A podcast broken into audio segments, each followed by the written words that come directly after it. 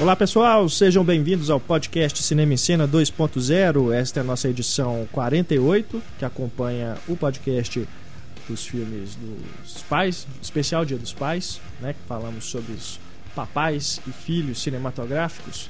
Né, fizemos uma lista enorme aí, vocês podem acompanhar o podcast tá aí o link para vocês, quem não escutou ainda. Também conhecido como Nepotismo em Hollywood. é. E temos aqui neste podcast mais alguns pais que nós não lembramos durante o podcast. Falamos de muitos e ainda assim ficar de fora, claro. Claro. Para isso temos os nossos queridos ouvintes Amém. que mandam pra gente as, as dicas, né, os, os, os nomes que ficaram de fora do, da nossa discussão. Além dos e-mails, temos também os destaques da semana. Temos notícias bem interessantes para comentarmos aqui. Temos a Patrulha Cinéfila. Temos também as recomendações da semana. E temos a volta da Larissa. Ê! Ê! Vocês que me aguentem. A Larissa está de volta das férias, né? Para alegria dos nossos ouvintes. Estamos com saudade dela, né? Então agora vamos começar o nosso programa. Como eu disse, ficaram faltando alguns pais e filhos no nosso último podcast. E o Rude Kawabata mandou um e-mail aqui, lembrando pra gente, aliás, duas grandes lembranças. Olha só. Adorei o último podcast, aqui o Rude, baseado no Dia dos Pais. Ter novamente o Pablo na mesa ao lado do Heitor trouxe muita riqueza de lembranças e memória para o assunto abordado. Provavelmente é um dos podcasts que mais conseguiu abranger todos os principais nomes a que o tema se propunha. Apenas gostaria de fazer duas lembranças que são meio imperdoáveis. Primeiro, o clã Minelli, com o pai oscarizado, Vicente Minelli, diretor do Gigi, Sim, né? A filha oscarizada, Liza Minelli, sim. ganhou o Oscar por Cabaré. E também não é só pai e a filha, a mãe, a Judy Garland, também uma lenda do Sim. cinema. Realmente um grande clã, É, realmente. Né? Realmente. Tá vendo? Culpa de quem? Culpa do Pablo. O Pablo tava aqui, né? Exatamente, monopolizou o, tele- obrigação o dele, microfone e não né? lembrou. Que horror. Porque nós combinamos, inclusive antes da gravação, que os clássicos, né, os diretores clássicos, ele teria que lembrar. É, inclusive a gente falou pra ele, né, da Liza Minelli, ele que não lembrou de falar. Mentira. A gente realmente é, esqueceu. Comemos mosca mesmo, né? E esse outro aqui também, que também realmente, como diz o Rudy aqui, imperdoável. O clã Rossellini. A lenda Sim. italiana, Roberto Rossellini, e a filha Isabela Rossellini. E a mamãe. E a mãe, que é a Ingrid Bergman, que é filha do Ingmar Bergman. Mentira. Ah, A gente fez um monte de trocadilhos infames nesse podcast. É, também realmente o outro grande clã. E o Rudy ainda lembra aqui, ó. Ainda tem o oscarizado Joel Grey, que fez filme junto com a supracitada Liza Minnelli, que tem na menina de Dirty Dancing sua filha, a Jennifer Grey. Ah, é- esse, Esse é, realmente. é, esse realmente eu nem sabia. Continuando os, os oscarizados, tem a Mira Sorvino, que é filha do grande manda-chuva de Os Bons Companheiros, o Paul Sorvino. A gente vai falar de merecimento? É, o problema é que a Mira Sorvino, cadê a Mira Sorvino, né? Cadê a o Paul Sorvino? Sorvino também? Paul Sorvino também. Paul Sorvino ainda tem- merece mais respeito É. por, por ter mais tempo de Verdade. casa, mas a Mira Sorvino foi aquela coisa assim: olha que menina bonitinha e simpática e de talentosa, vamos dar um Oscar pra ela. E aí, Como é que é o nome mas daquele eu filme gosto dela com o quando Val Afrodite. primeira vista. E o Rude termina aqui, o podcast está ficando cada vez mais sensacional, imperdível. Valeu demais, Rude, pelas lembranças.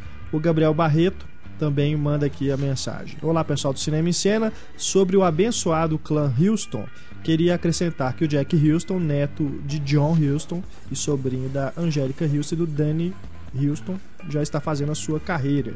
Ele é o Richard Harrow, soldado desfigurado que vira gangster na série Boardwalk Empire além de ter participado de alguns dos filmes da saga Crepúsculo. Sim, eu falei isso de propósito. É, algum jeito tem que entrar o Crepúsculo em todo podcast. É, o Jack Houston não, não sabia, Né, eu, ta- mas eu não- mais um nunca pro assisti clã. Boardwalk Empire também. É, eu também não. E tem a Kristen Stewart, que é filha do John Stewart. Você não veio no, neta, você não no último podcast, É. você não pode fazer essas Você não tem piadas. direito de fazer. Vamos aqui para os destaques da semana. As principais notícias aí da semana passada. O filme do Kubrick, finalmente, o primeiro filme, Medo e Desejo, finalmente oficializado aí o lançamento em Blu-ray. O filme também vai passar em alguns festivais aí, cópia restaurada e tudo. É um filme proibido do Kubrick, entre aspas, né? Que é um filme que o Kubrick sempre renegou, porque ele não ficou satisfeito e fez questão de ele queria, ele queria aquela- igual a Xuxa com É. o filme lá do, da pedofilia, Amor né? estranho, amor. Que ela Amor Estranho Amor, não. queria tirar o negócio do, do mercado. Acho que é isso mesmo. Não, ela, ela tirou do mercado. Ela comprou, ela, ela é dona dos Mas direitos tem dos YouTube. filmes. Hã? Mas não, tem no YouTube, mas ela, tem Então, de a mesma casa coisa. ela comprou os direitos Olha- dos filmes, do, que do heresia, filme e né? tirou ele do ar. Eu estou Tirou comparando, fazendo uma comparação entre Kubrick, né, comparação não, uma relação entre Kubrick e Xuxa. E Né, eu mereço, mere- mereço cair um raio na minha cabeça. Mas o Kubrick quis fazer isso também com esse filme, queria, queria que ninguém visse, mas tem versão bootleg, né? Eu assisti a versão não oficial. Espero que esta versão restaurada esteja à altura de um filme de Kubrick, que merece todo o melhor tratamento possível. Se fosse de olhos bem fechados, ainda teria uma relação maior com o amor. É, poderia fazer alguma, né, uma relação mais próxima. Mas ainda não tem data aqui pro filme sair no Brasil. Tomara que algum distribuidor faça esse favor né, aos cinéfilos brasileiros. Tomara que, né, Mostra de São Paulo, Festival do Rio chegando aí, tem, também tenha, tenhamos a oportunidade de ver o filme numa tela grande. É aquela coisa, né? Você não sente meio assim, não, Heitor, sabendo que o, o cara não queria que você visse o filme. Você não sente meio. Não. Não, o problema é dele, se ele não quer. que- Ninguém mandou ele fazer um filme que ele acha ruim, porra. E quem disse que o filme. É. Né, assim, muitas vezes, às vezes ele simplesmente tinha um problema de autoestima aí. Pô, meu primeiro filme achei uma bosta, que o ficou uma bosta no final. E às vezes você vê e fala é assim, ruim, pô, ficou cara. bom, né? Qual que é o problema? É assim, é um filme irregular. Até o Pablo Vilaça é inseguro em relação aos É. curtas dele, pô, imagina. É um filme. né, agora a gente tá comparando o Kubrick e o, e o Pablo, né? É pro Pablo ouvir o podcast e ficar feliz. Mas. ah, é um filme irregular, cara. Não é um grande filme como os outros do Kubrick, né? Mas você já começa a ver ali o desenho do estilo do Kubrick, aquela coisa, É. né? Aquela coisa conhecida aí, aquela coisa meio metafísica, né? Meio- É, um, é um filme de guerra, né? Se passa na guerra, uns soldados lá e tudo. É, enfim, é, é um filme realmente Quantos- muito interessante. Quantos filmes, quantos diretores provavelmente não assistem o próprio filme e falam assim, ô, É. que nó, ficou uma bosta. Tem uns que nem Sabe? assistem, né? Pois é, tem cara Pois que nem é. assiste porque não quer saber, depois tá pronto, não quer saber mais. Ficamos Quer aí, dizer, né, acaba vendo, né? expectativa, Montagem, então. essas coisas acaba vendo. Mas é. Tem uma historinha. O filme é uma porcaria que eu esqueci o nome agora. Com o William Hurt e a Renée Zellweger. Quando a Renée Zellweger tava começando. E com a Meryl Streep. Que a Meryl Streep é a mãe da Renée Zellweger. Ela tá é, é, morrendo de câncer tal, essas coisas. E aí o, o marido é escritor. E aí ele fala, ele conta isso no filme. Uma historinha que às vezes pode ser mentira, mas fala que o próprio John Steinbeck é, renegou as vinhas da, as vinhas da ira, né? Assim que Ó. quando ele entregou pro editor dele, ele falou: "Nossa, no final, não, não ficou legal, não gostei, tal, não sei o que". E o cara tava entregando a obra-prima dele, né? Foi é considerado a obra-prima do cara, então.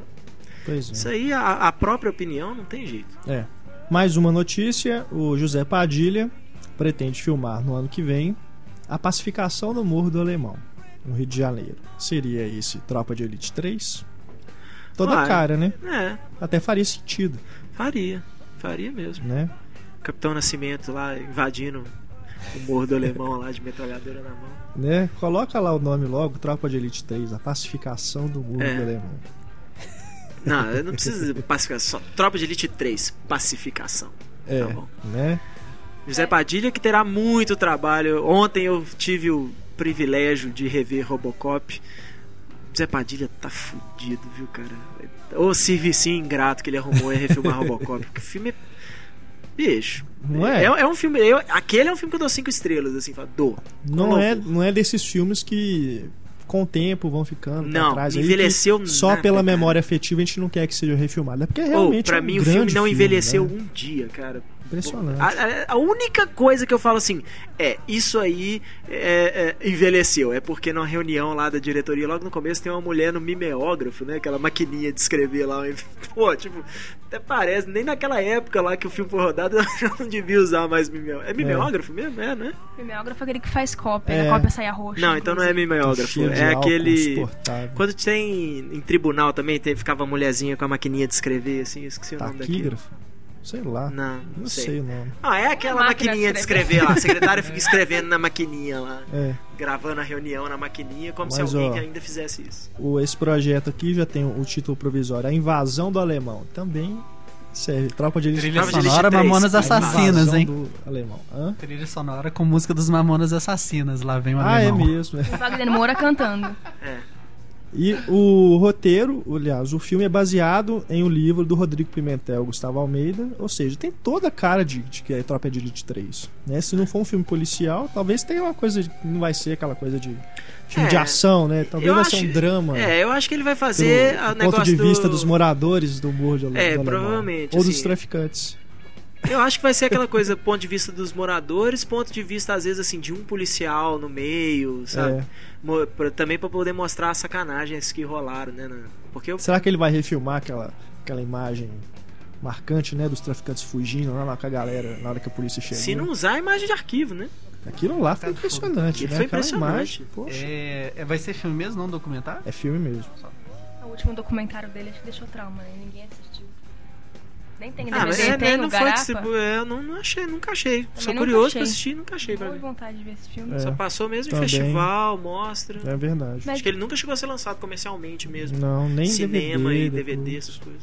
Ele passou aqui no, no, no Humberto Mauro uma vez, Ah, mas pois é. também. Humberto Mal também, maravilha de sala. É uma sala que, assim. Não, a eu sala entendo... melhorou bastante. É, pois é, eu entendo que é uma iniciativa, né, assim, sem fins O lucrativos. problema e é tal, que é tá isso. Às vezes tem reforma. filme que passa uma sessão só e É, depois não tem reprise, é.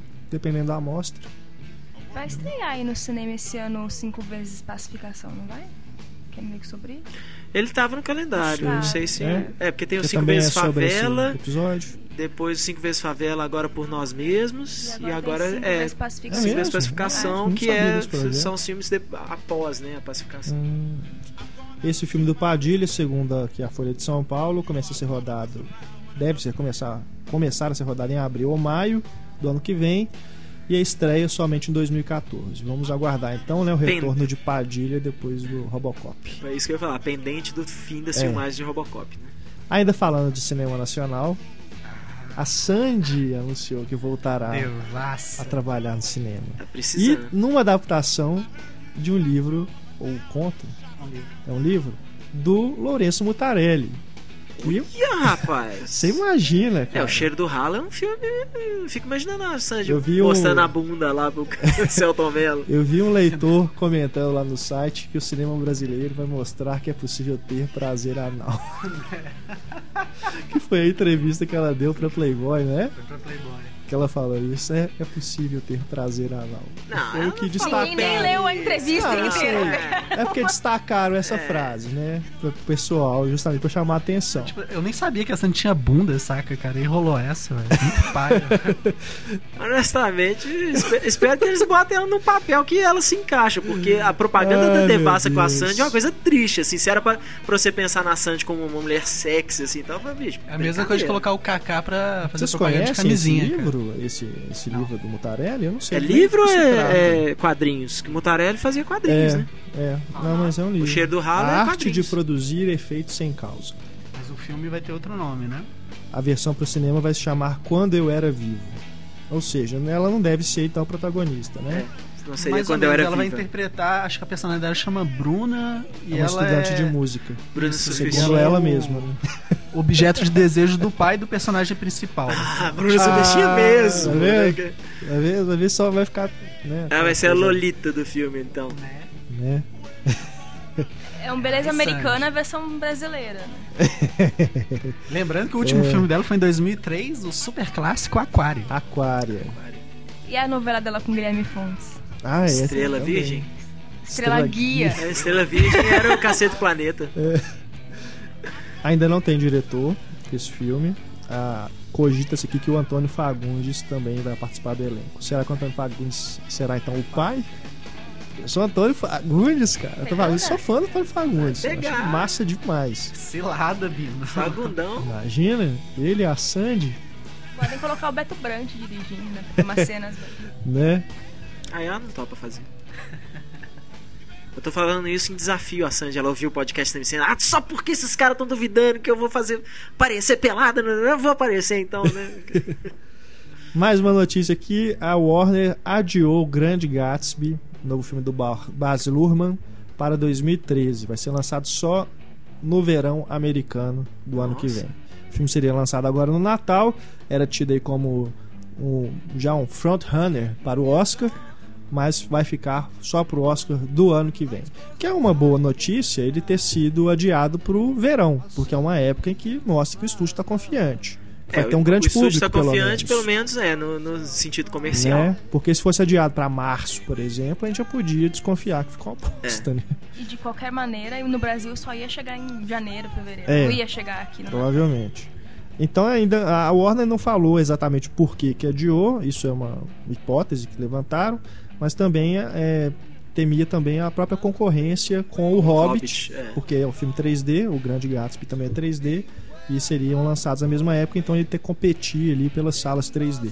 Sem falar nos outros lançamentos aí de final de ano, né? É. Aliás, já tinha, inclusive, o Leonardo DiCaprio no Django. É, tinha um monte de filme Né, e ele programado, acho também que tá no Grande Gatsby. Grande Gatsby, não?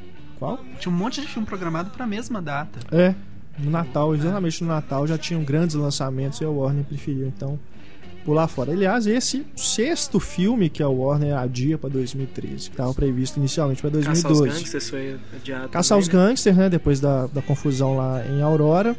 Superman, inicialmente seria também no final de Final de 2012, 2012. foi para 2013. 2013. Dia- Jack o Matador de Gigantes, Jack o Gravidade, com Aaron, e o Bullet to the Head, do com Stallone e o Walter Hill, também foi para 2013. O, Todos esses da Warner. O Hansel e Gretel é da Warner? Porque ele também foi adiado, né? Não. Ele era pro começo É. desse ano, foi adiado pro começo do ano que vem. E estão falando que o filme vai ser, inclusive, censura de 18 anos nos Censura Estados de Unidos, 18 né? anos. Vai receber um- Ótimo, um né? R. Pelo é, mostra isso. pelo menos que o filme, os caras estão confiantes que o filme, pelo menos um público mais adulto, vai. vai E o legado Borne agora estreou nos Estados Unidos em primeiro É. lugar, desbancou o Batman da primeira Sim. posição. É, Jeremy entrou bem, Renner, né? Pensar que o primeiro Né? filme que o Jeremy Renner realmente, assim, primeiro blockbuster dele, que ele é o, o protagonista, Pois é. abrindo com 45 milhões mais ou menos, tá muito bom. Parece que vai se firmar mesmo aí. É, as críticas Né, estão como- tão positivas, né? No geral, as críticas estão positivas. Falando de Oscar, já começaram aí os boatos de quem vai apresentar o Oscar 2013. Cogitaram chamar o Jimmy Fallon para ser o apresentador, mas ele recusou. Graças a Deus. E um dos motivos eh, seria a própria. O pessoal da ABC, que é a rede que transmite o Oscar, não estava querendo muito porque o Jimmy Fallon é concorrente do Jim Kimmel. Tem, isso tem programas de entrevista, né?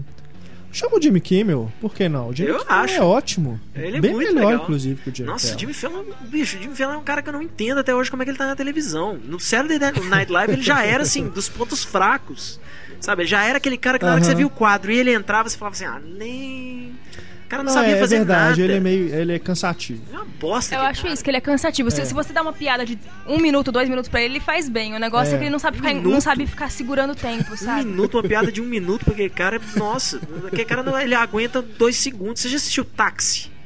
Não, Eu tive que assistir Táxi porque eu pensei assim, pô, esse cara vai É, dirigir o Quarteto porque tem a Fantástico. Gisele Bündchen. Eu tenho que assistir esse filme.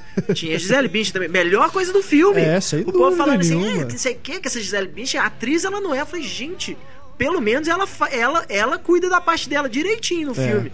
Aí você tem que aguentar Jimmy Fallon e Queen Latifah. Bicho, é uma tortura. É uma tortura Aquele aquele Latif filme. andando de bicicleta em cima dos táxis, né, Ah, cara? não, Aquilo é aquele ridículo. tipo, filme horrível, cara. Ridículo. Como é que alguém assiste aquele filme e fala assim, este cara poderia fazer quarteto fantástico, né? Putz grila. Bom, então vamos ver aí, né? Então, quem será, né, o apresentador? Quem será, Heitor? Quem você gostaria de ver apresentando o Oscar? Bill Maher. É, ia ser, seria ia ser uma. Ia ser uma. uma pouca vergonha aquilo lá, impressionante. Porque Sempre ele- falam o Oscar do- eles ficam sempre tentando ser políticos, né? Assim, É. políticos no sentido assim, não, não podemos falar mal de ninguém, né? Aquela coisa e tal. E o cara fala mal de todo mundo. Ele, sei lá o que, que ele é, mas ele falava mal do Bush. Aí entra o Obama. Aí ele fala, ele fala bem do Obama no que o Obama faz bem. As coisas que o Obama faz mal, ele desce o cacete, assim, tá nem aí. Além do, do- do É. resto todo, né? Imagina, Hollywood, assim, que o povo sempre falou que foi- é comandada por judeus, essas coisas e tal. Putz, ele Sempre ia deitar e falam do. Robbie Williams, né? É um grande sonho. todo- muita gente vê o Robbie Williams apresentando o Oscar, mas ele mesmo fala que não, É, não tem interesse. não sei se encaixaria, Mas não. é. Põe o Mel Gibson, isso ia ser engraçado. Ia ser massa. Ah, quem sabe o, o Rick Gervais é legal, o Globo de Ouro com ele. É. Foi, foi Não legal. curto ele não. Não, já podaram ele, É, né? já era. Não Sacha Baron Cohen. Eu gostei, dos últimos eu gostei muito do John Stewart. Eu gosto de John Stewart também. E Eu gostei do que o Alec É. Baldwin apresentou com o Steve Martin. É, não É, foi ruim, não. Eu é, gostei, assim. foi legal. É porque quando colocam atores, né, cara que é mais. Porque o Steve Martin tem muito tempo que ele não faz realmente, né, esse tipo de comédia stand-up, assim. Pelo menos não de forma grande. Né? Pode até ser que ele faça no, no tempo livre dele, assim. Mas não é igual caras que tem programas cômicos, sabe? Tem que fazer piada todo dia. É, então acaba ficando um pouquinho menos. Fica bacana. Eu achei. Eu achei sensacional o número musical do Hugh Jackman. Eu também. sim, sim. Né? Eu achei muito legal. Não colocando James Franco de novo, tá. Tá beleza. É. É, o Billy É, então Crystal, fica- apesar de eu um gostar pouco muito menos ácido dele, quando não é um comediante. gostei até do, do- desse É. ano, mas você vê que ele parece É, que ficou já- pra trás, é, né, já, cara? já tá meio, Não- parece que já tá meio preguiçoso. É. já, né? Ficou um negócio meio... Eu voto no Hugh Jackman, sou fã do Hugh Jackman. De novo. Hora então dos nossos, das nossas notícias de super-heróis. Tan. Primeiro, claro, não podemos deixar de falar disso, a possibilidade que surgiu do Ben Affleck, né? a Larissa tá aqui, é uma grande fã do Ben Affleck, é? o Ben Affleck dirigir Liga da Justiça. Possibilidade esta já descartada Já descartado. pelos próprios agentes do Affleck. É, eles falam que desde, desde que a Warner começou com essa conversa com ele e tal, que ele já tinha descartado. E o trem vazou na imprensa é, só vazou, né, é, falarem. Vamos Porque é falar do ter um buzz, né? Assim, ter um É. burburinho, É. principalmente porque o Ben Affleck, como diretor, foi muito elogiado. Por Verdade. mais que os filmes não tenham sido grande sucesso de bilheteria, especialmente o Medo da Verdade, mas você vê que o Atração, Atração perigosa. Perigosa, a Warner relançou ele agora em É, Blu-ray, numa edição de- especial. de A divulgação mimos. do Argo tá pesada, assim. É, eles estão levando, eles estão É. apostando no Argo, que vai ser um. Então o Ben Affleck como diretor é um cara que tá, tá construindo uma carreira interessante. E ele é da casa, né? Os três filmes dentro da É, Warner. o que, que eles, o que, que eles falam? Hoje na Warner tem uma, uma tríade. Qualquer grande projeto que chega na Warner, eles oferecem para três pessoas hoje: Christopher Nolan, claro, claro. o David Yates, que fez os últimos Harry, Harry Potter, Potter. e o Ben Affleck. São os três diretores, É mesmo? é, são os tá três diretores que a bola Warner, todo grande projeto que chega, não, o Ben Affleck teve cotado pro A Dança da Morte, né, o The Stand, ele teve cotado pro Torre Negra. Pra... Não, não é o Torre Negra. Torre Negra sempre foi o Ron Howard. Tem um outro que eles estavam cotando o Ben Affleck. Não, o, o, Torre Negra, o Ron Howard levou o projeto pra Warner quando a Universal não quis. Teve um, um outro projeto outro dia que a gente tava, tava falando que. Bom, que. Mas, também. que, enfim. Você gostaria que o Ben Affleck dirigisse Liga da Justiça? Olha, eu acho. Como eu disse, teve alguém que perguntou no Twitter, eu falo, é, é intrigante, assim, me deixa curioso, mas eu acho muito perigoso. Eu não acho que ele ainda tem. É, difí- é chato falar assim, eu acho que ele não tem ainda experiência pra isso. Porque é um filme. É um filme difícil de fazer, um filme. Você pensar não assim. nem experiência, mas o próprio estilo dele. Não é, combina. não sei se combina, mas Depois vezes. faz uma coisa que pode ser. Se ele seguir muito o estilo dele, aí os fãs não vão gostar. É, Eu falo assim: ah, isso não é filme de super-herói. porque não com é essa coisa eu de. esperava. Ou então ele acaba se rendendo a capricho de produtor É. e aí faz um negócio que ele não tá muito afim e também fica uma merda. O fato deles oferecerem pro Ben Affleck confirma aquilo que o Mark Millar falou em entrevistas, que o, o clima do roteiro é bem realista, né? Bem Aham. mundo real. É, Mas eu não vai- sei se o Affleck teria, Batman, sabe assim, o próprio Superman, a gente é, tá é uma coisa difícil de isso. fazer. Mexer é muito efeito visual, é uma pré-produção muito grande, uma pós-produção muito grande. E os filmes do Ben Affleck não são esse tipo de filme, né? Pois é, eu também acho. Poderia ser a É. grande a grande trupeção dele aí, igual quando, sei lá, quando deram o, o The Wizard lá do Mágico de Oz pro Lumet, assim, não, é, não que seja um filme ruim, mas você vê que não é o Lumet confortável, né, na zona de conforto dele. Tá que, o que pode previsto- ser ótimo, mas Tá previsto para 2014? acho que é 2015. Não seria o caso de esperar o Superman e ver se o Zack Snyder dá conta do. Eu acho que o Zack Snyder deve ter. Também? Pois é, eu acho que o Zack Snyder deve ter contrato pro, pra Superman, talvez uma trilogia de Superman, né? Então, isso pode afastar ele da Liga da Justiça não apenas por tempo, né? Por não ter tempo de fazer, mas até por saco também, né? Vai que o cara, pô, acabei de fazer né, pelo menos aí, às vezes até lá já são dois filmes do Superman. Ele fala, pô, ainda vou fazer uma Liga da Justiça agora. Bobagem. Fato é que não será Joss Whedon, que agora ficará na Marvel pelo menos até 2015, É. né? Fechou o contrato Vingadores aí. 2. Vingadores 2, a série também, né? Ele vai estar É, supervisionando. vai, é, vai ser um dos TV. produtores dessa série que eles estão. E os outros projetos, ele vai ser tipo o Christopher Nolan Da DC Marvel. agora, É. né? Vai supervisionar os projetos da Marvel agora. Que é uma boa boa sacada, né? Eles fizeram bem. Porque ele pode não ser o grande diretor, né? Como a gente viu aí nos Vingadores, mas gosta muito do universo, gosta dos personagens, então eu acho que pelo menos ele estando ali por trás, botando a mão, né? Estando ali supervisionando, dando as dicas, aconselhando, acho que realmente pode ser positivo aí para os próximos filmes da Marvel, né? Não, O Nolan tá na produção do filme da Liga da Justiça também? Não. Não, é só o do Superman. O Nolan, se eu não me engano, ele, ele pode entrar talvez como alguma coisa tipo consultor criativo, uma coisa assim. Eu ouvi uns boatos É. assim de que talvez o Nolan se envolva na Liga da Justiça, mas é isso. É como um produtor executivo, uma coisa Até assim. porque Até pra vender, né? É, exato. Pra ligar, associar Essa o nome coisa, dele, é, o é, diretor do exatamente. Batman, com o filme novo da O Liga se- da Justiça. selo Nolan de qualidade, É. assim, que a Warner tá querendo colocar. Exato. É igual essa, essa coisa de botar o David Yates também. David Yates pegou um bonde andando, É, um bonde andando já numa velocidade beleza, porque né, os, os últimos Harry Potter tinham feito muito sucesso, tinham sido elogiados e tal. E assim, eu- inclusive o- é o quinto que ele fez, né? Ele começou no 5. isso. Foi no quinto. Foi o quinto, É. o sexto e os. E os dois As duas partes sétimo. é. E eu conheço muita gente que fala assim, não, o quinto é bom, o sexto e o sétimo, David Yates já meio que perdeu a mão. É. Joe Carnahan como diretor do Demolidor. É. Nada fechado ainda, mas é, seria a escolha da Fox É. no momento. Na na- é, não é nem que é a escolha da Fox, parece que ele, ele foi até a Fox se oferecer pro trabalho, É. que ele tinha uma visão pro projeto. Porque ali na Variety que estava rolando alguma coisa É. assim, um- uma conversa, mas não tinha sido feita uma oferta Se eu oficial. não me engano, eu não lembro se foi no Deadline onde que foi, que o pessoal falando isso.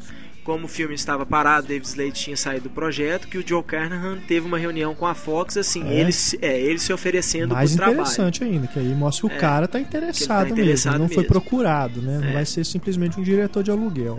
Mas. E esse papo aí da Fox querer ceder alguns personagens Pois é. pra Marvel, pra É, o prolongar o na contrato. Verdade, é, na verdade, qual que era a conversa? É, surgiu um boato de que a Fox cederia de volta pra Marvel, se não me engano, o Surfista Prateado e o Galactus, alguns personagens ali que, que ela tem direito por causa do Quarteto Fantástico. Ela cederia alguns desses coadjuvantes de, de volta em troca de uma extensão no contrato do Demolidor. Agora, dizem Porque que não dá tempo, né? Porque parece É, que o contrato expira agora contrato em expira em outubro, outubro Não dá tempo. a, a Fox já a tem que estar filmar. filmando em outubro pra não perder os direitos dos personagens. É. E aí, mas o que, que é o negócio? Ah, já, já, fala, já desmentiram esse boato, falando inclusive que a Fox prefere ter o Quarteto Fantástico do jeito que tá e perder os direitos do Demolidor a abrir mão. Que bom.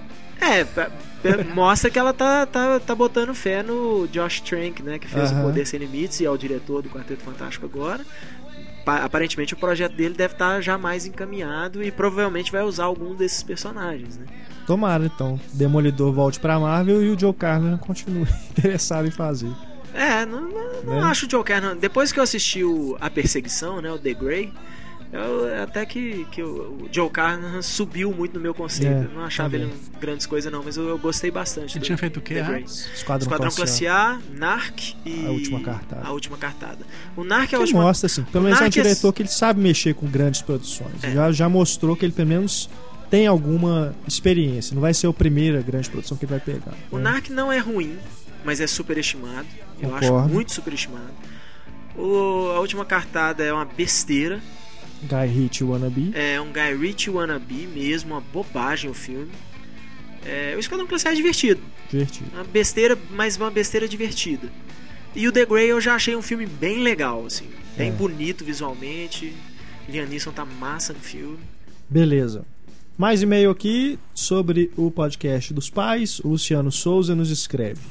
Eu tive que vestir a carapuça de troll, confesso, mas tinha quase certeza que eu estava certo, por isso eu pesquisei. O Fábio Júnior já atuou em filme. bye bye Brasil, segundo o IMDB. Pensei que houvesse mais trabalhos, mas o MDB só lista esse. Sendo assim, ele entra na lista do John Voight e do outro camarada citado no podcast, agora não me recordo. O único problema é que o cara não contribuiu para o cinema só com a Cleo Pires, mas também com o Fiuk. Fiuk. Não curto o trabalho dele, Fiuk, mas não posso negar que As Melhores Coisas do Mundo seja um bom filme. Verdade. Sendo assim, acho que ambos os filhos já superaram o pai. Que convenhamos, É, né? O, é filme, é, mérito, será? o né? filme não é bom por causa do Fiuk, né? De forma alguma. Mas. Mas e a o filme é Cleo legal. Pires também, convenhamos também. Ah, acho que nenhum dos dois superaram o pai, É. não. O pai fez muita novela. Como né? disse aqui o Luciano, vestiu o carapuço de troll mesmo. Tem outra, a Cleo Pires tem uma mãe também que ela nunca vai. É, atingir. Quer dizer, é. nunca não, né? Mas Muito difícil, né? Muito a Glória difícil. Pires, essa ali é, é foda. O Vitor Rodrigues de Paula. Olá pessoal do podcast, sei que a lista é imensa e que é impossível citar tanta gente, mas resolvi escrever porque são dois artistas que admiro demais. São eles o Rodrigo Garcia, diretor de Albert Nobbs, né, e coisas que eu poderia dizer só para ela, olhar para ela, coisas que eu poderia dizer só de olhar para ela. Esse é o nome do filme, que é legal. E tem- fez outras coisas também. Um cineasta que eu curto bastante, diz aqui o Vitor, e o seu pai, o grande Gabriel Garcia Marques. sério? Ué, eu não sabia Sério? dessa, não. Sério. A relação do Rodrigo Garcia com o cinema é mais conhecida e eu só soube do envolvimento do Gabriel Garcia Marques com o cinema quando li 100 Anos de Solidão, meu livro favorito e uma das obras de arte mais lindas que eu conheço.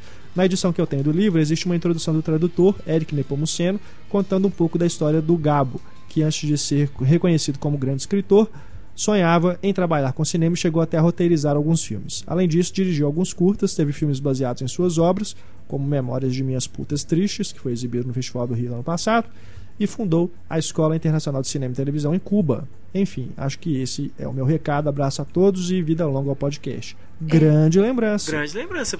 Lembrança Que- nada. Descoberta pra mim. descoberta, Essa eu não sabia. verdade. Que eu Existe- também nem cogitava aí que o Gabriel Garcia Marques tinha envolvimento com o cinema. Vocês sabiam que o. aquele. como é que chama? Rodrigo Lombardi? É Rodrigo Lombardi? Aham. Que ele é filho da Bruna Lombardi? Sério? Não, sério? não é sério. Mas tinha uma época que tava rodando esse boato aí. Ah, o povo falava assim: é. não, ele é filho da Bruna Lombardi. Eu falei, gente, que isso? O cara tem idade pra ser marido da Bruna Lombardi, pô. Pelo menos esse cara. É. O Bruno Lombardi tem 60 anos. E aí, aquele cara tem quanto? Uns 30 e tantos? Então, Ué, tem- mas- ela Ah, tem mas- idade de ser mãe dele. Qual que é o problema? Você não acredita em mulheres mais velhas com homens mais novos? Sim, mas eu tô falando, ele tem sim idade pra ser filho. Não tem, mas esse boato rolava uma época ai. e era invenção do povo. Do Gabriel Garcia Marques também existe a versão do Amor nos Tempos do Collor. É verdade. Um. Mike Newell. Que é bem mais ou menos, né? Que tem a Fernanda Montenegro, né? Ela faz uma participação. Bonitinho é mais ou menos. É. Né?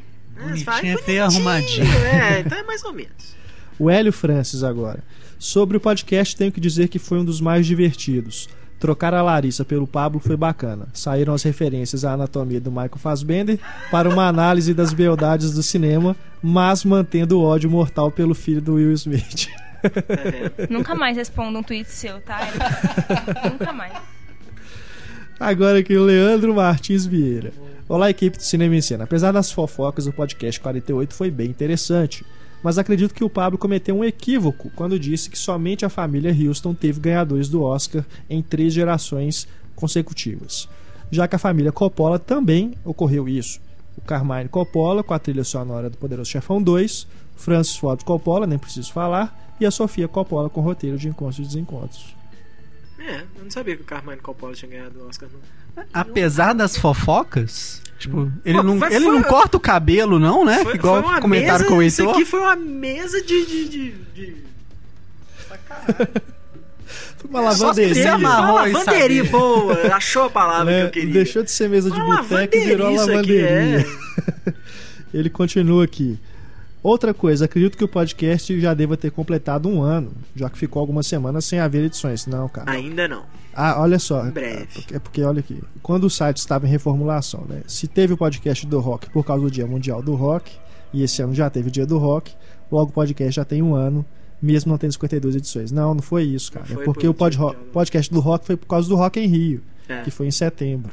E O podcast tá do completa um Jam. ano em setembro.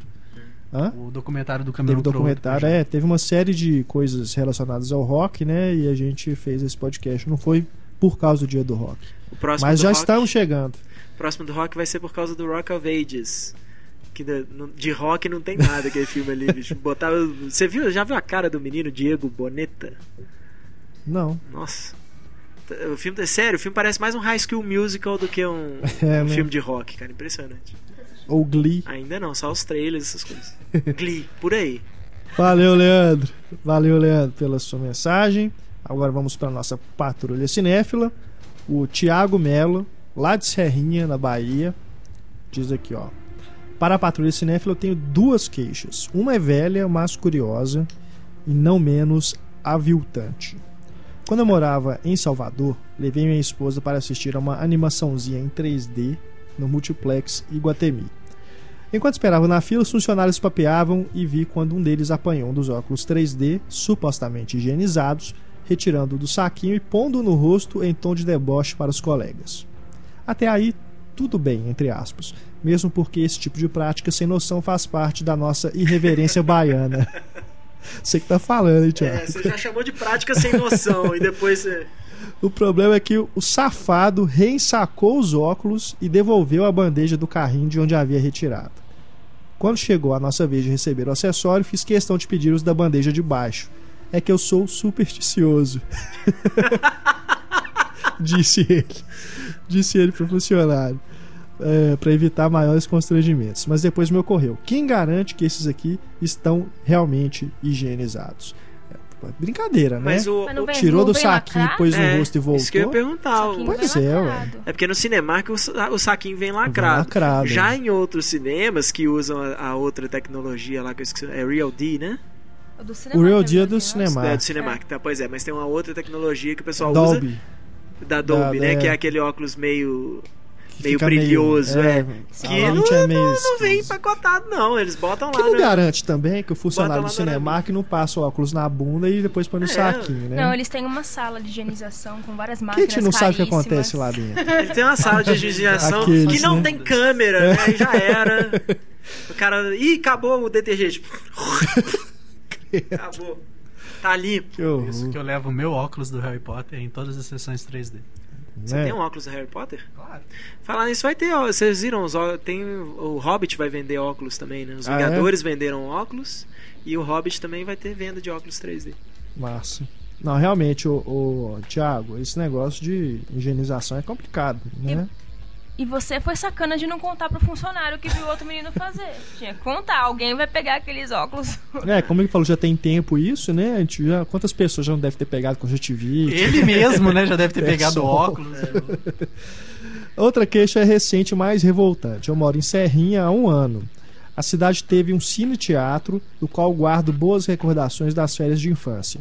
Lá assisti ao Superman 2, em 1981. Olha só. Meus aí, parabéns, cara. Quando, Só vi o Superman em casa. Parabéns. quando essa sala ainda gozava de algum glamour. Hoje ela está em ruínas.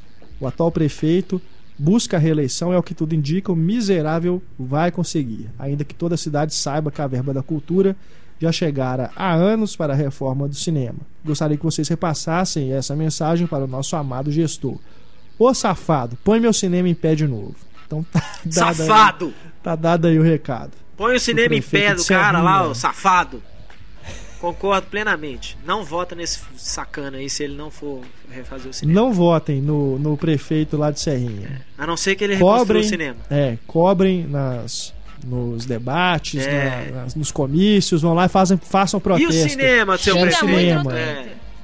Facebook é pra isso. Que é realmente um absurdo. Mas como a gente sempre fala aqui no, na Patrulha do Cinéfilo, as cidades do interior que sofrem com essa Sofrem. carência de, de cinemas, né, de salas, realmente, se o, o cinema lá, né, esse único cinema está em ruínas, né, puxa vida, passou da hora de arrumar esse problema aí pra galera de Serrinha. Ele diz aqui, ó, também vi um morcego. A gente tinha falado de, de morcego, né? No um cinema. cara lá em Belém, né? Que viu É, um morcego dentro do cinema. cinema. No extinto Cinearte Guatemi de Salvador. Não é à toa que tá extinto, né? Sem mais, agradeço pelo espaço para o meu desabafo. Um abraço, parabéns pelo belíssimo trabalho no site. Valeu, Thiago. Temos outro Thiago agora, o Thiago de Portal Soares. Você é sumido, hein? No último dia 27 de julho, fui com a esposa e amigos assistir a Batman Cavaleiro das Trevas Ressurge na sala 1 do Cinemark do Parque Shopping em São Caetano, aqui nas cercanias. Essa sala é aquela famosa, ou melhor, infame sala XD, onde eles prometem um som espetacular na exibição. E já tinha assistido a outro filme em outra ocasião nesta sala e realmente o som é bem interessante. Contudo, por conta de uma experiência ruim que tivemos semanas antes da sessão de Espetacular Homem-Aranha, com um sujeito mal educado chutando as costas da cadeira da minha esposa durante a projeção inteira, no filme do Morcegão resolvemos pegar as cadeiras na última fileira dessa sala XD e eis o nosso engano. Sei que a última fileira do cinema não é o lugar mais perfeito para se sentar, esperava que o som não tivesse, não estivesse tão bom assim. Mas o que passamos naquela sessão foi simplesmente ridículo. Os graves estavam simplesmente insuportáveis de altos e quase não se ouvia o resto dos sons. As falas do Bane pareciam muito mais com os adultos do desenho do Charlie Brown. e só conseguimos entender algo por conta das legendas. Tudo bem que eles não têm como garantir a equalização do som por igual em toda a sala, mas o mínimo que se espera do Cinemark é que projetassem a sala de forma que a experiência fosse pelo menos aceitável e, se não for fisicamente possível, que não vendam essas cadeiras ou que pelo menos avisem seus espectadores a respeito. Fica a dica a todos os ouvintes para evitar esses assentos. Na verdade, eu vou evitar a sala XD como um todo, porque além de tudo o preço é abusivo. A gente já teve reclamação de sala XD por causa dos alto-falantes lá em Uberlândia, É, que tampavam, que né? Ficava a tela, a, a tela, né? você. Se você sentar na, nas fileiras laterais. Agora, se pelo que diz aqui o Tiago, você sentando nas últimas fileiras tem problema com o som. Ele diz aqui que, né, não tem como garantir equalização, devia ser obrigado. Claro, ué. A sala tem que ter. Isso Qualquer aí, lugar que você senta, você tem que escutar o negócio isso direito. aí ué. tudo depende do, do gerente da sala. Tem, tem gerente que, que escuta o cliente, tem gerente que procura né, arrumar as coisas que não estão legal e tem, tem gerente que acha que o negócio é vender pipoca e tá bom. Foda-se, né? É.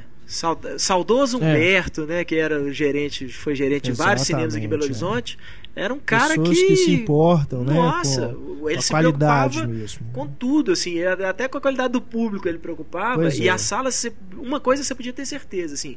E ele era honesto em relação a isso. Quando o som ou a imagem de uma sala não estava legal, muitas vezes assim, você puxava papo com ele, ele falava, perguntava qual filme você ia ver, e tal, ele falava assim, "Eu- não- é, não tá grande coisa não. É, quer ver outra coisa, vem semana que vem assistir esse filme que eu eh, ainda não consegui regular, quê." ele tinha maior preocupação com a qualidade de som e imagem da sala. Brincadeira, então. Ó, então observem, quem tiver mais reclamações sobre essa sala XD, aqui em Belo Horizonte ainda não temos. Parece que vai ser inaugurada uma no Pátio Savassi, mas ainda não está em funcionamento. Porque eu imagino também que se for inaugurada ali, a não ser que quebrem o cinema para fazer uma coisa diferente, vai ser essas coisas feitas meio nas coxas, né? Né? Porque o cinema não foi projetado para isso. Pelo que eu sei, essa sala XD tem uma tela maior, né? As cadeiras são É, uma sala especial. é, né? é diferente, né? É um, Enfim. enquanto não tem IMAX, né? Que IMAX tem que ser, É. né, pelo tamanho da tela, você tem que tomar É, um cuidado muito maior já assim de cara antes da construção da sala. Vocês aí É uma que sala já. É, vocês que já foram em sala XD, escrevam pra gente, estão relatando outros problemas aí, justamente pra gente poder ter como, né, comentar, ter, se basear aí justamente nas experiências de vocês pra gente saber realmente se é uma sala problemática e que não compensa o ingresso ainda mais caro É, pois é, né, tem isso. já- do que já é. Pra ouvir bobobó, bobobó, bobobó. Flashback Cinema e Cena, nosso podcast, o Rafael Braga nos escreve dizendo: Saudações, equipe do Cinema e Cena. Fiquei satisfeito com a volta do poderoso chefão. Noto que em breve alguns dos convidados vai ultrapassar a quantidade de participações que o títere de carne tem no podcast. Volte mais vezes, Pablo. Manda o recado aqui, o Rafael. E ele mandou uma mensagem pro flashback. Porque geralmente eu deixo pro flashback os e-mails que não deu tempo de ler no. ou que chegaram depois, né? Da gravação do 2.0. Ele é o primeiro que manda uma mensagem específica pro flashback. Ou seja, não, então se ele mandou pro flashback, ele não mandou relativo ao último podcast Não, que tinha o Pablo. Pois né? é. Já deve ter ficado feliz ao ouvir o podcast da semana passada que tinha o Pablo. Ele comenta aqui as edições do podcast do Spielberg e da série Star Wars. Diz ele aqui que nesse fim de semana, Dia dos Pais, eu realizei uma viagem de carro em que vocês foram os meus passageiros. tinha deixado esses dois e outros podcasts para ouvir depois. Eu pretendia assistir novamente aos filmes, mas acabei ouvindo o podcast antes mesmo. É legal perceber que o podcast mudou e para melhor. Engraçado ouvir um podcast que tudo acontecia em uma só edição. A opção de desmembrá-lo em dois foi muito boa. Já gostava dele antes, mas agora está ainda melhor. Engraçado também ouvir o podcast em que vocês comentam o ouvinte que edita para sua filha.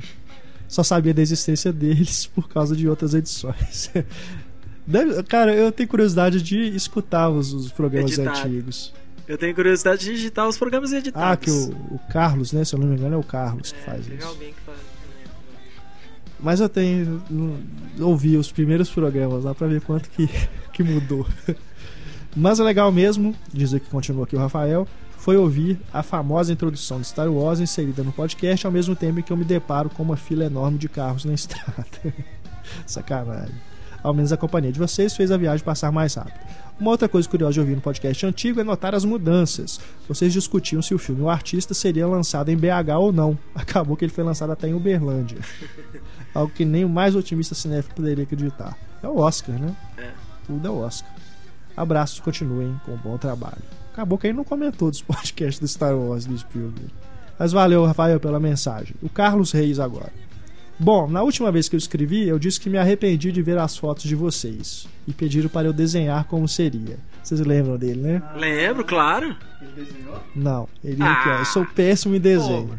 Então eu vou tentar caracterizar como eu imaginava cada um de vocês. Pelas vozes, o Renato tem um jeito de Clive Owen. Foi mal, Heitor. Ah, ele só, ele só O Heitor, É. o Heitor pira agora. Pois é, mas. Ele escreveu que foi mal, Heitor. É, que que é isso? O Renato só Um tá lendo jeito esse mais meio por causa sério. disso. Não, a questão de formar o Heitor, fala tipo. Eu agradeço, eu agradeço, medo que vai Carlos. entrar ali pra mim. Né? Porque afinal, Clive Owen trabalhou com Natalie Portman em Closer. É, Isso é o melhor que você consegue falar do Clive É. Owen, bicho? Porra! ah, Depois de É. tudo que o Heitor Cara, fala é do Clive foda. Owen, você soltar essa. cara é Não, eu gosto do pô. Clive Owen, mas, cara, eu inesquecível. Heitor seria um Dennis Quaid, boa praça. Pô. Parece um pouco, é. Ah, igual, igualzinho. Igual- Igualzinho o Dennis Quaid. A Larissa, ó, uma Rachel McAdams. O minha testa é menor, juro. Meiga nerd bonitinha. É, a Larissa quase não tem testa perto da Rachel Né? McAdams. Pois é, que é. Mas a Rachel McAdams é nerd por quê? Não, não sei. Ah, jeitinho de menininha, Ah, assim. tá. Aquela mulher que já tem quase 30 anos, É. você olha pra ela, você botar ela fazendo papel de menina de escolas, ainda. E o Túlio, Tan, tan, tan, tan. um McLovin mais Jack Black. Nerdão introvertido com pitadas hardcore. E gordinho. Não, o McLovin não é gordinho. Né? Não, o Jack Black é, mas ele né, podia ser. Eu gostei do McLovin. É, eu sabia que você gostava. quando, quando vi as fotos, agora, quando ele viu as fotos, pensei, o que, que ele achou quando ele viu nossos rostos lá, que ele acha que a gente parece. Eu, o Bruce Willis mais Homem de Ferro. Caramba! O Renato é meu novo herói, cara. Primeiro é o Clive Owen. No imaginário é o Clive Owen, na vida real, Bruce Wayne. É, eu não entendi Tony porque que o Túlio e a Larissa riram aqui Bruce debochando. Willis, é. Isso que tem, Bruce Willis é massa demais. Eu ué. também acho, ué. Não, aquele Porra, John Bruce McClane. Wayne. Eu falei Bruce Wayne. Ah, tá. Bruce. Willis, o John. McClane, porra. Eu sou fã do Bruce Willis. todo mundo aqui. Agora ele vai falar que eu pareço o Jack Black, né? E o Homem de Ferro, eu não entendi fotos. por que o Homem de Ferro. Por causa da barba, sei lá. É a única coisa que. É, só se for. Você é milionário, É. né? Não? Não, quem me dera. O Heitor e o McGregor. Que isso, cara? Ele viu sua foto e achou que você É, batia eu no e o Michel. Teló, né? Igualzinho o McGregor. Que isso? A Larissa, a namorada do Sheldon Cooper. A Amy Farrah Fowler? Eu não vejo essa É série. a Amy Farrah Qual Fowler. É a série que é menina que, essa? fazia. Big Big- Bang Theory. É. Nossa, É a que menina, ela quem fazia é. o. Ela fazia uma série aqui que chama Blossom. Ela é de cabelo castanho? Cabe... É, é, cabelo castanho e óculos, é. É, não sei, eu não, não é conheço. ninguém falou, ninguém falou É. nada em relação à beleza, ele só falou que, que é que parece. E o Carlos diz aqui, ó. Bom, não consegui achar alguém parecido na minha memória com a foto do Túlio. Fiuk! Túlio é não, Johnny- a foto- Túlio é Johnny tá Depp, Ele continua sendo, cara. então, o É o McLovin. É, É. e o Aquela Jack foto tá excomungada pra caralho, cara. Eu, eu sou não? de Azar o seu, Não, porque eu que avisei tem que eu ia tirar a foto no dia. Né? Não, mas já tem mais de um ano a foto. Não quero saber, Não, trocar Você a não melhorou muito de um ano pra cá. Não, ah, porra. Eu tomei susto, assim, tipo, não. Ah, não vem com Vai ficar lá. Essa. aprender. Esses dias eu digitei cinema ensina no Google Imagens e uma das primeiras imagens que apareceu foi o RG de Anakin Skywalker do Túlio. Sério, cara? Sério. Ai, ai, ai. Continuando aqui, flashback. Valeu, Carlos, viu? Obrigado aí pela parte que me toca. Vitor Sforni. Oi, pessoal, tudo bem? Resolvi assistir a Showgirls pela primeira vez, motivado por toda a discussão que rolou no podcast do Paul Verhoeven. Que ele sobreviveu? Não é um filme espetacular, mas não concordo que seja uma bomba. Viu? Com tanto filme ruim de verdade por aí, não entendi por que ele foi tão malhado. Quanto à cena da piscina, que causou tanta repulsa no Túlio, ela não é tão bizarra assim. Só no fim fica meio over, mas não a ponto de gerar esse desconforto todo que o Túlio descreveu. É porque o Túlio, né? A gente entende, né? Cara, Cara, eu, eu o único desconforto que aquela cena gera é porque eu fico imaginando que deve ter dado um nó no pau do cara. porque, né, aquela, aquele balé ali, todo né? ali. não tem como. Não é humanamente possível ter acontecido um coito naquele momento. Cara. Aconteceu, tá filmado. Não é, lá. não, é, cara. não é humanamente possível um homem voar também, mas o Christopher Reeve voa no Superman. O cara não é o menino do Bug Nights, não. Não é possível, sabe? Não Cara, deu certo. Eu ficaria muito honrado em Você experimentar, em experimentar algo daquele gênero. Peraí, você já viu o peru do Kyle McLaughlin? Não, não sabe? Cara, Uai, você não sabe. Ai, ai, ai. não era. Fiquei até curioso, diz aqui o Vitor, em ver o que a Nome aprontou em Hollywood. É porque termina o filme ela, Ela indo pra pra Hollywood. Continue com o excelente trabalho, principalmente resgatando filmes que merecem ser vistos, mas que por algum motivo ficaram meio esquecidos. É, Ela estamos chegou aqui em, pra isso. Ela chegou em Hollywood e fez o burlesque. Burlesque? Ela tá no burlesque? Não, mas a história é praticamente a É porque mesma coisa. tá- Achei que você ia falar, ela foi Ah, pra Hollywood e virou a Elizabeth Berkley. né? André Domingues agora. Olá, equipe de Cinema e Cena. Embora já faça um bom tempo que acompanho os divertidíssimos podcasts, essa é a primeira vez que eu decidi escrever para vocês. Em relação à personagem da Rachel no filme do Batman, o Batman Begins, na minha opinião, ela destou bastante entre os dois primeiros filmes. Em Batman Begins, achei a personagem vivida por Kate Holmes muito frágil e até mesmo insegura das suas ações. Não sei também se isso se dá por culpa de seu rostinho angelical, É culpa do rostinho parece- angelical. Mas me parece que ela está com medo em todas as cenas que aparece. Ela é uma promotora, ela tem que estar com medo em todas as vezes que Não, ela aparece o problema e ela é que- se defende bem. É, não, mas o problema é que a Katie Holmes não, não tem um jeito de mulher durona, ela ainda tem É. aquele jeito de menina. Então é meio difícil de engolir, assim. Mas, não, no Batman Begins o tempo todo ela tenta ser, É. ser uma mulher durona, assim firme, e né, tal. que- Só que é Holmes, né? O papel não combina. E ela. aí o o André continua aqui falando da, do Cavaleiro das Trevas, em que a personagem, a Rachel, é completamente diferente, uma vez que na pele da Meg Gyllenhaal, a Rachel ganha força tanto fisicamente quanto nas suas ações, o que me faz gostar mais da personagem no segundo filme. Não li as HQs, então não sei se nas revistas a personagem se assemelha mais a Kate ou a Meg. Tem essa personagem na Eu HQ? não, não lembro dela nas, nas revistas. É, eu também. Se vocês Foi não lembram, quanto mais eu. A Meg Gyllenhaal é uma melhor atriz, com certeza. Com certeza. Sim. Mas é, eu, eu acho que é o inverso. A Rachel no primeiro filme ela é durona, assim. No segundo ela tá sempre sendo protegida, ou pelo Batman ou pelo Harley Dent. É, apesar de que ela peita o Coringa, né? Na festa É. lá. O Coringa joga ela pela janela. Ela é mais firme mesmo, né? Assim, é, é, mas é isso, da, assim, da- se, você pessoa, se né? você lembrar, por exemplo, a cena da a, a Rachel que fica botando pilha no promotor pra eles irem atrás da máfia, a Rachel encara os caras no metrô quando eles vão atacar ela, ela encara os caras com um taser, ela quando ela vai no- até o asilo Arkham lá, ela peita o, o- o Crane lá falando que ela quer o relatório, toda né?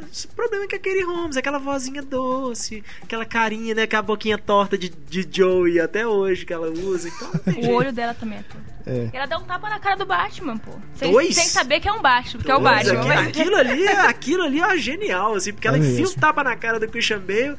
A a impressão que dá é que o Christopher Nolan tava do lado e falou assim: tá outro. É isso aí, pessoal. Continue com o podcast sempre assim. O forte sotaque mineiro, as tulices e a Larissa rindo de suas próprias piadas antes mesmo que elas cheguem ao final. Isso tem Cara de Um tolice. forte não abraço e até mais. Valeu, André. Ainda aqui sobre o, o Batman, o podcast do Batman. Pedro Silva. Olá a todos novamente, nem precisa falar do episódio, um belo trabalho, como sempre. Primeiro de tudo, fiquei pasmo porque, se prestei bem atenção, falaram tão pouco do Bane que achei que acho que não ouvi o nome do Tom Hardy nenhuma vez. O cara fez um belo trabalho nesse filme. Senti falta da opinião de vocês na questão da voz dele, que no cinema que assisti fez o chão tremer mais do que as explosões e entre meus amigos tem sido, tem sido bastante debatido. É, a, questão da voz é realmente um trabalho que inicialmente a gente não sabia como chegaria, né? Porque as pessoas falavam que não dava pra escutar, entender nada que ele fala. E eu acredito que, mesmo sem legenda, deve ser difícil. É, mas melhorou, né? Assim, daquele Melhorou primeiro bastante, trailer é. até o que a gente viu no resultado final, eles deram uma Me deu a impressão, assim, dele. de que nas horas, por exemplo, quando ele vai fazer aquele discurso lá no estádio, ali tá bem, bem audível. Aham. Mas em outros momentos em que ele tá conversando, É, tá uma fala, coisa mais fala mais pra baixinho, dentro, assim. assim, é mais complicado. é, não tá tão Mas- limpo o áudio. Aqui no, no estágio ele tá falando com megafone. É, Microfone. Ele, né, fez toda uma impostação diferente. Mas é engraçado, se, se não tivesse Tom Hardy nos créditos, eu nunca adivinharia que aquele é o Tom Hardy. Pois é, porque não em tem nada a ver relação ao Tom Hardy é fisicamente. isso, é. É, ele, a- tá, o ele rosto some dele atrás do aparece por um personagem. segundo, né? Assim, É. naquela hora que. Na revelação final, ele, né? Que eles Sem mostram spoilers, o sem spoilers, atacando. né? Pra quem não viu, mas é, realmente só Não, é. aparece em um momento do filme que tem Segundo, né, um né, flashback passa, e tudo. Dá pra gente ver o rosto o dele. rosto dele.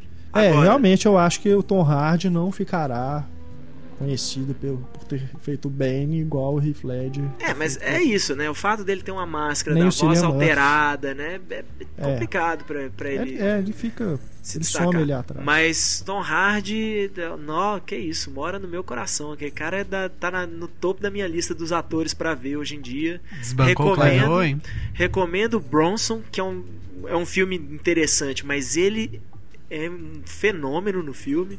No Guerreiro também é aquele tipo de atuação que passa batido pelas pessoas, mas eu acho um cara um- uma coisa assustadora.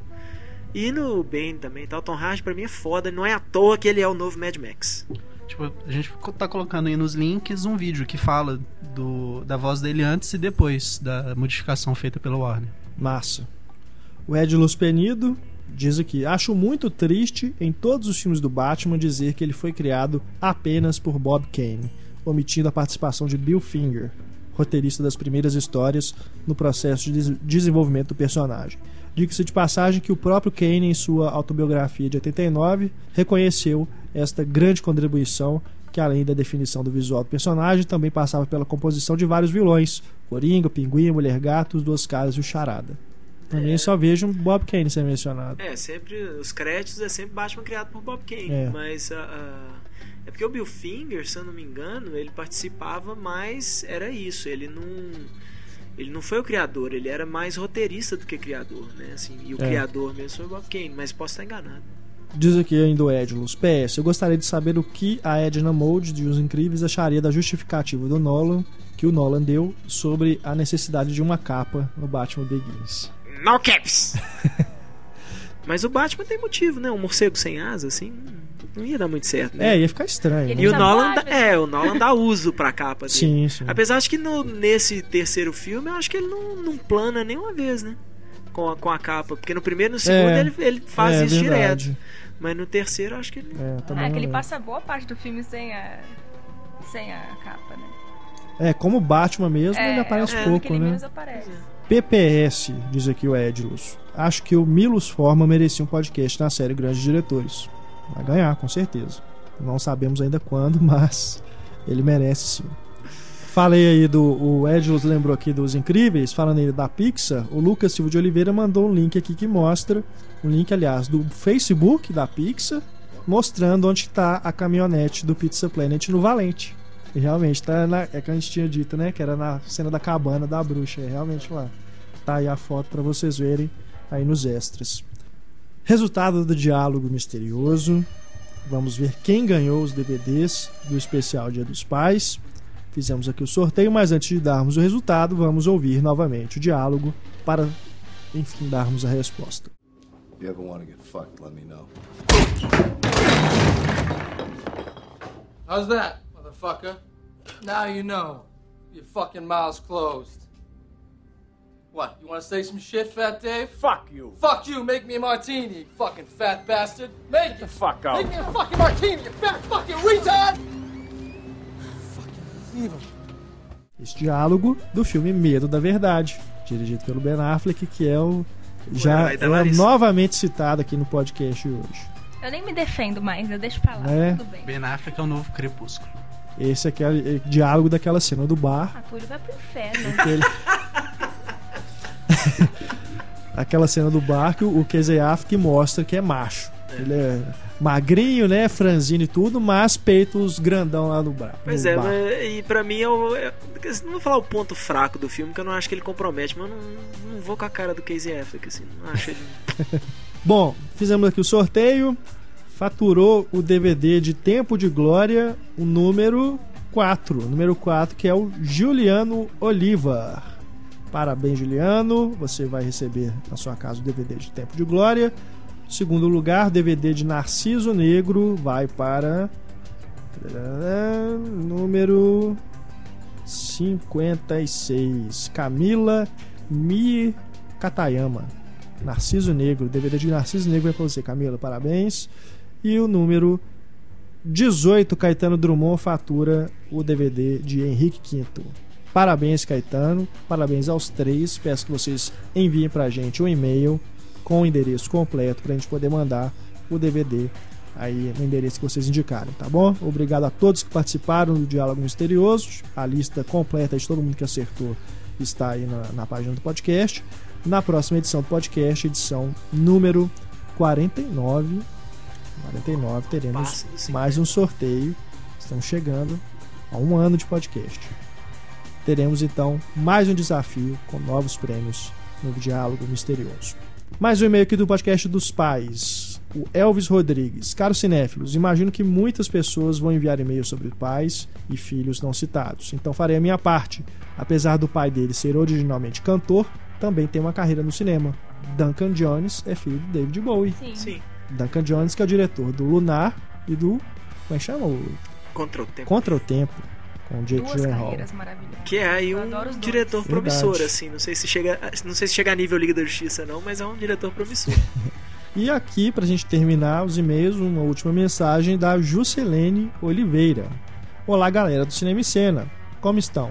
Estamos bem, bem Obrigado. sentados. Eu estou melhor agora. Bem, Obrigado, obrigado. pela sua mensagem. É. Meu nome é Jocelene, sou jornalista, moro em São Paulo e, claro, não consigo ficar mais que dois dias sem ver o filme. Tenho uma vida muito corrida.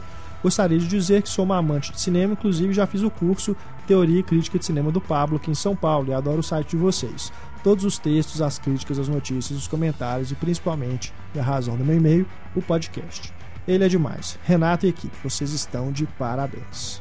Trazem temas super interessantes, dialogam, zoam pra caramba, mas sempre com boas informações e boas intenções para nós. Com certeza, José. Muito obrigado pela audiência.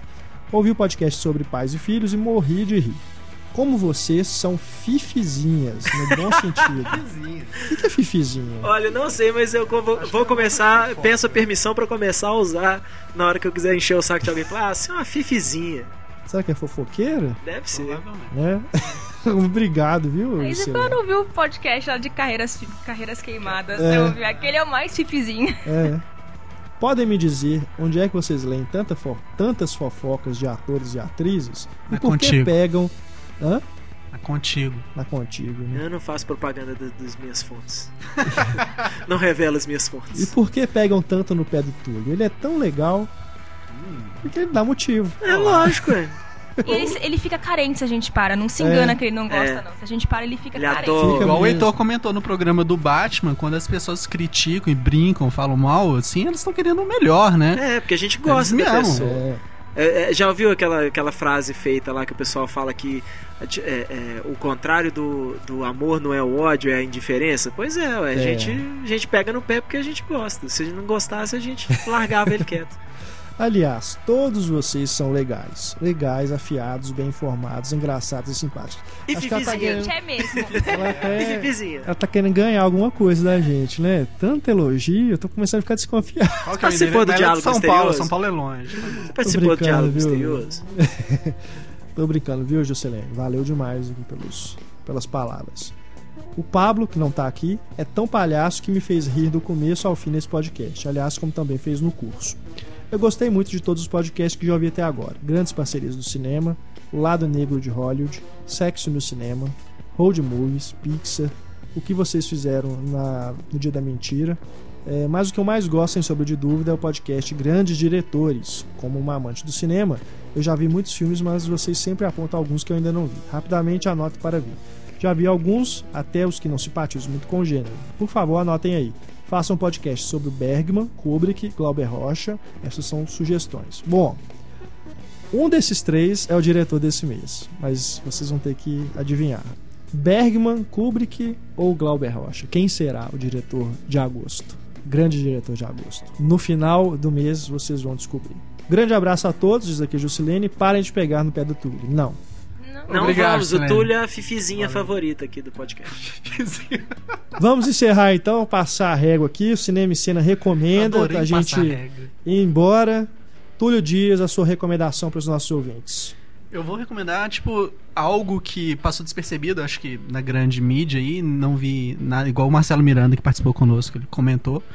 Acho que realmente não saiu nada em São Paulo, Rio, ninguém falou da mostra do Charlie Chaplin que tá acontecendo em Belo Horizonte, que é a maior mostra do Chaplin da história do Brasil, assim, sabe? É, grande Da América mídia, Latina, né? né? Porque o Cinema em Cena divulgou, né? A gente Sim. tá aí na capa do Cinema em Cena, a gente deu destaque para a mostra e realmente a, a obra integral do Chaplin, né?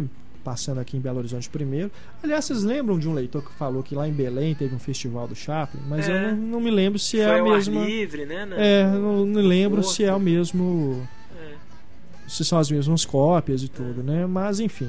É capaz que tem algumas, porque É. essa é a maior. Então aqui É. vai ter algumas que não tiverem em Belém.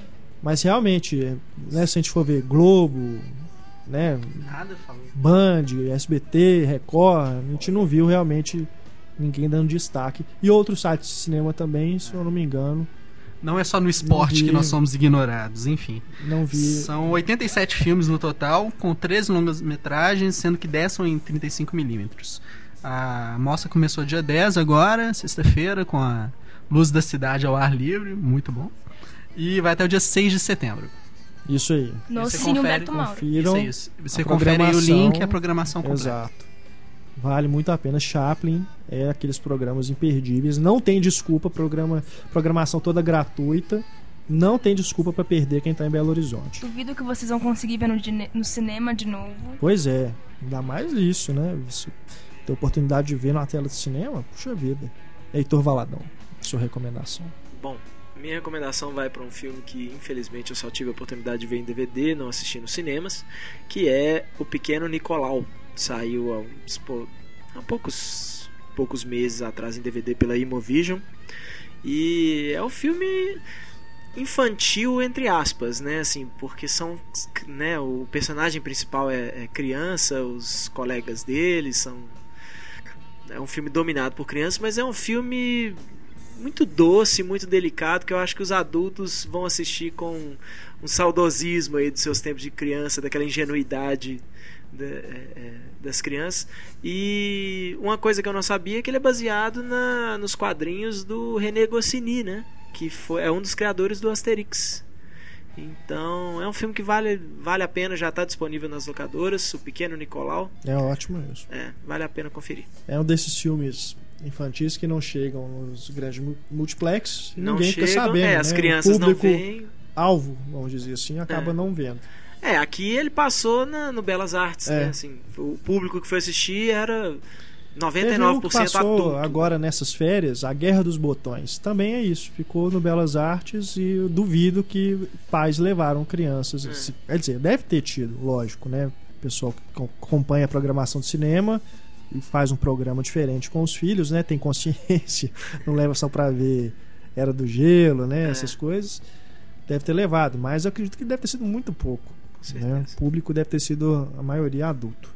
Larissa Padrão, sua recomendação para os nossos queridos ouvintes. É, aproveitando aí a eleição do Um Corpo que Cai como o melhor filme do mundo já feito, histórico. Finalmente, Pela revista Sight and a Sound. Sim, é, grandes- diversos diretores. Grandes publicações aí. Ao lado da carreira do cinema, acredito que seja mais importante. Mas foi, mas foi na, na lista dos críticos, Na lista né? dos Dos críticos. críticos. Mas na- no mesmo Os site você consegue diretores. conferir os diretores separados, que também é bem legal. Vale a pena É, pegar o de vale cada diretor, conferir e dar uma procurada nos que não viram ainda. Então eu reassisti Corpo que Cai e já fiz uma maratoninha Hitchcock. Hitchcock, Hitchcock. assim. Então eu gostaria de recomendar um filme que não muita gente tem preconceito contra ele, não sei por quê, porque é um filme maravilhoso, que é Os Pássaros, que tem em DVD nacional com legendas. Já é da década de 60, é com a Chip Hendricks, né, que é Hedren. Eu não sabia, ela é mãe dela, da Melanie Griffith. Nossa, a gente falou no podcast, o Pablo ficou zoando a, a Hedren, falando que ela é tão, a- a- tão boa atriz quanto a Melanie Griffith, assim, que, ela- que falava que a Tippi Hedren era tão ruim, mas tão ruim que naquela cena da explosão do carro e tal, o Hitchcock teve que fazer uma montagem ali que é só a cara dela congelada assim, porque ela não conseguia fazer uma, uma expressão de espanto naturalmente. Mas tinha uma relação amor e ódio, né, entre Ah, ele era ela, completamente é. apaixonado por ela. Falam que estragou a vida dele foi a paixão dele pela Tippi Hedren. Tanto que tá tendo, tá tendo agora um filme que estão fazendo, né? Pois é. É. filme pra TV, né, Túlio? É, Da relação entre. Que é a Sienna Miller, né? Interpreta ela? E o Toby Jones. Toby Jones. Inclusive o Toby Jones é engraçado, porque ele fez o Confidencial, que ele interpreta Truman Capote, é um filme que foi feito junto com o Capote, com o Philip Seymour Hoffman. É. Então ele, fico- ele fez o- a versão que Versão pouca gente barata. viu. E agora ele fez o Hitchcock e o Anthony Hopkins está fazendo o Hitchcock também. Sim, e o Philip Seymour Hoffman ganhou, ganhou Oscar pelo Capote e muita gente tá falando é. do Anthony Hopkins como o Hitchcock. então ele vai ser o cara que sempre vai perder o Oscar porque fizeram um filme melhor. assim. É. Não tenham preconceito, é um filme muito É bacana. muito bom. É, é- realmente destoa bastante dos outros filmes do Hitchcock, né? Mas ainda assim vale a pena. Um Ainda ator assim- ruim não destrói um filme.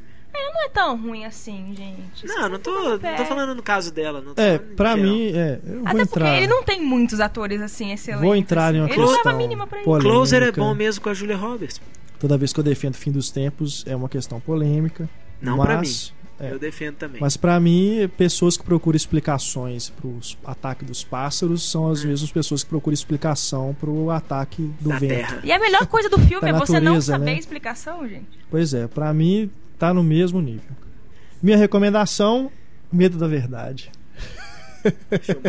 E depois a Larissa que é fã do Ben Affleck, né? É? E toda hora eu tô falando do Ben Coisa Affleck. óbvia, o diálogo misterioso. né? É o diálogo misterioso, né? Medo da Verdade que saiu há pouco tempo em Blu-ray aqui no Brasil pela Imagem Filmes. Mas é um dos bons Blu-rays da Imagem Filmes. Tá? Com a Finalmente. imagem boa, som bacana, tem extras, vale a pena. Um filme que é muito bacana. A imagem tá no formato correto? Tá, tá correto. Tá? Esse é bom, esse, esse pode ir com segurança. Medo da Verdade, que é o primeiro filme dirigido pelo Ben Affleck, é muito bacana, né? Muito legal. Muito legal. é- Surpreendente se você pensar que o Ben Affleck entregaria um filme. Pois é. Principalmente É. levando em consideração os diretores que ele trabalhou, né? A gente fica É. imaginando que vão ser. Porque o Ben Affleck trabalhou com muito Exato, careta, né? é. É um filme é, é bacana como você vê que ele tem muito ator que se arrisca na direção e a gente vê que não é muito a praia da pessoa, né? Porque tem muito tique de ator, não, não tem, não é, tá acostumado a dirigir filme. E muitos desistem também, né? Pois tipo, é. faz um filme e não faz mais. É, mas esse é um, um dos raros casos que você vê que logo na estreia o cara entende do traçado, bicho. E é bacana como ele vai filmando, inclusive, ele, aquele universo todo ali, é, filma pessoas feias, né? Coisas assim, sujeira, né? Do bairro lá e tudo. Faz tudo, tem tudo a ver com a história que está sendo contada ali, que é do desaparecimento da menina, né? Que depois a gente fica sabendo que realmente aconteceu, tem uma reviravolta e tudo. É um filme realmente que te prende. uma- tem uma investigação toda.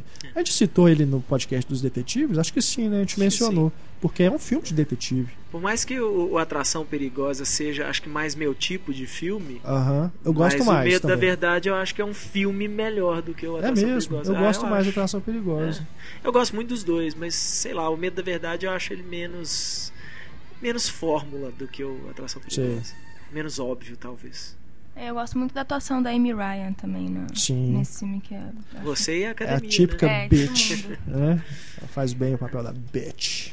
E diga-se, você falou de não é bem a praia, diga-se de passagem, o Ben Affleck parece que ele começou ao contrário. Ele começou pela praia errada, né? Porque ele é muito melhor diretor do que Com ele certeza. é ator.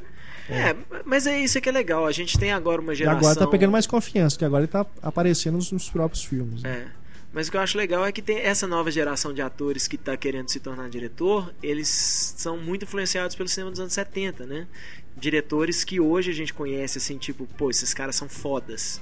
Né? O George Clooney mesmo, ele falava que ele, copi- tipo, o primeiro filme que ele foi fazer, que era o Confissões de uma Mente Perigosa, é, ele falava assim, ah, eu lembrava do Lumet, eu lembrava do Milos Forman, esses caras que eu né, idolatrei minha vida inteira, tipo, ah, daí vou fazer o que vou tentar fazer o que esses caras fazem, assim, em termos de estilo, vamos dizer. E, e realmente, George Clooney é um cara que os filmes dele você vê que não tem muita firula de direção, são filmes bem secos, bem montados assim, mas não tem, né, é- é- não tem muita firula, acho que não, É. não co- consigo falar outra palavra. Mas eu também gosto de todos dele. O Confissões de uma Mente. Perigosa é muito legal, apesar do Charlie Kaufman renegar ele.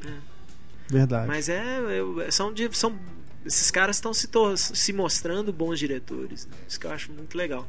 Quem diria, né, que o Ben Affleck seria um puta diretor, assim. Até como ator, depois que ele passou a dirigir, como ator ele melhorou muito. Chegamos então ao final do nosso podcast 2.0.